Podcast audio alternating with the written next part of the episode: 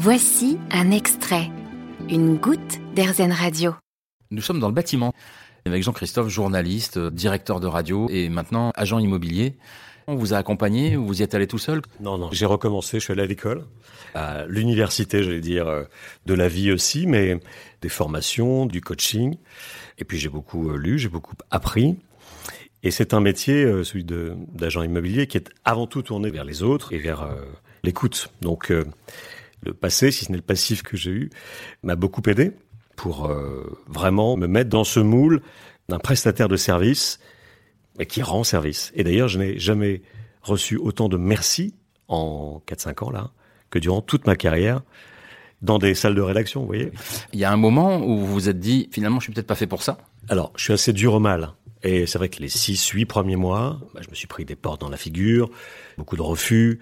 Euh, il a fallu effectivement que je maîtrise aussi euh, bah, l'orgueil qu'on a tous. Euh, plus ou moins élevé, quoi. Mais chez moi, c'était un peu élevé, évidemment. Quand on se jette dans le vide comme ça, dans une nouvelle activité professionnelle, on se dit est-ce que je mérite ça, Est-ce que je mérite pas mieux? Mais non, je c'est très bien. ça s'est très très bien passé de ce côté-là. Mais il a fallu briser ce plafond vert des six premiers mois qui sont pas évidents parce que parfois on se dit qu'effectivement on n'est pas sur la bonne voie. C'est un travail d'humilité, un travail de confiance. Et ça, il faut l'entretenir et ça vient avec euh, le temps, comme tous les métiers. Qu'est-ce qui vous a servi dans ce que vous aviez déjà et qu'est-ce que vous avez appris?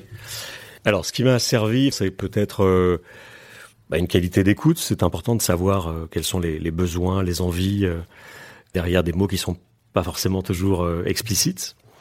Donc, aller direct à l'essentiel et puis collecter l'information, chercher et puis l'abnégation et puis euh, pour moi, un nom, c'est pas un nom. Euh, euh, quand je dis c'est pas un nom, c'est que je m'arrête pas à ça. tant qu'on ne m'a pas véritablement claqué la porte au nez, qu'on ne veut pas travailler avec moi, bah, je reviens et très souvent, ça me sert. Donc ça, c'est vraiment le, sans doute aussi une partie de mon, mon, passé qui me sert.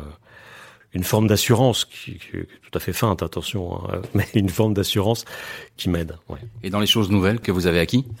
J'ai appris un truc euh, très très important qui est euh, comment est-ce que je pourrais dire? C'est une forme d'humilité.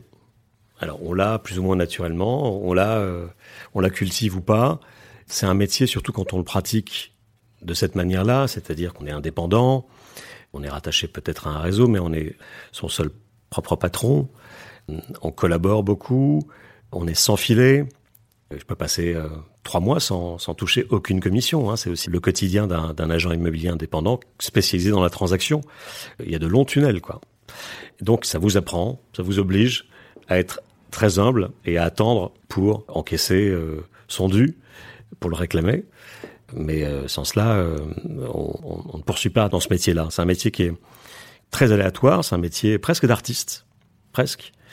On court le cachet, c'est vrai mais il y a une, il y a quelque chose de jouissif qui est effectivement d'obtenir des, des, remerciements à la fin et euh, ensuite des recommandations, etc. Donc euh, c'est un métier de commerçant, euh, mais sans vitrine, quoi, au porte à porte. Alors vous avez parlé justement tout à l'heure des, des, portes que vous aviez prises sur le nez et qui vous ont donné une bonne leçon d'humilité. Il y a eu des moments où vous vous êtes dit c'est bon, j'arrête, c'est pas possible. Non, non, non, ça m'est pas arrivé. La cinquantaine qui approche, c'est aussi un âge charnière. Ah bah oui, oui ça, ça, je confirme, Stéphane. Mais c'est une nouvelle vie. Moi, j'ai longtemps travaillé dans des salles de rédaction, dans des studios fermés. Bon, j'ai fait du reportage aussi à l'extérieur, je fais un peu de télé, choses comme ça. Et au final, euh, je me demande même aujourd'hui, Stéphane, si après coup, au bout de quatre ans, moi j'ai pas de rancœur, si c'était pas une bonne chose que d'arrêter. Vous avez aimé ce podcast Erzen Vous allez adorer Erzen Radio en direct. Pour nous écouter, téléchargez l'appli Erzen ou rendez-vous sur erzen.fr.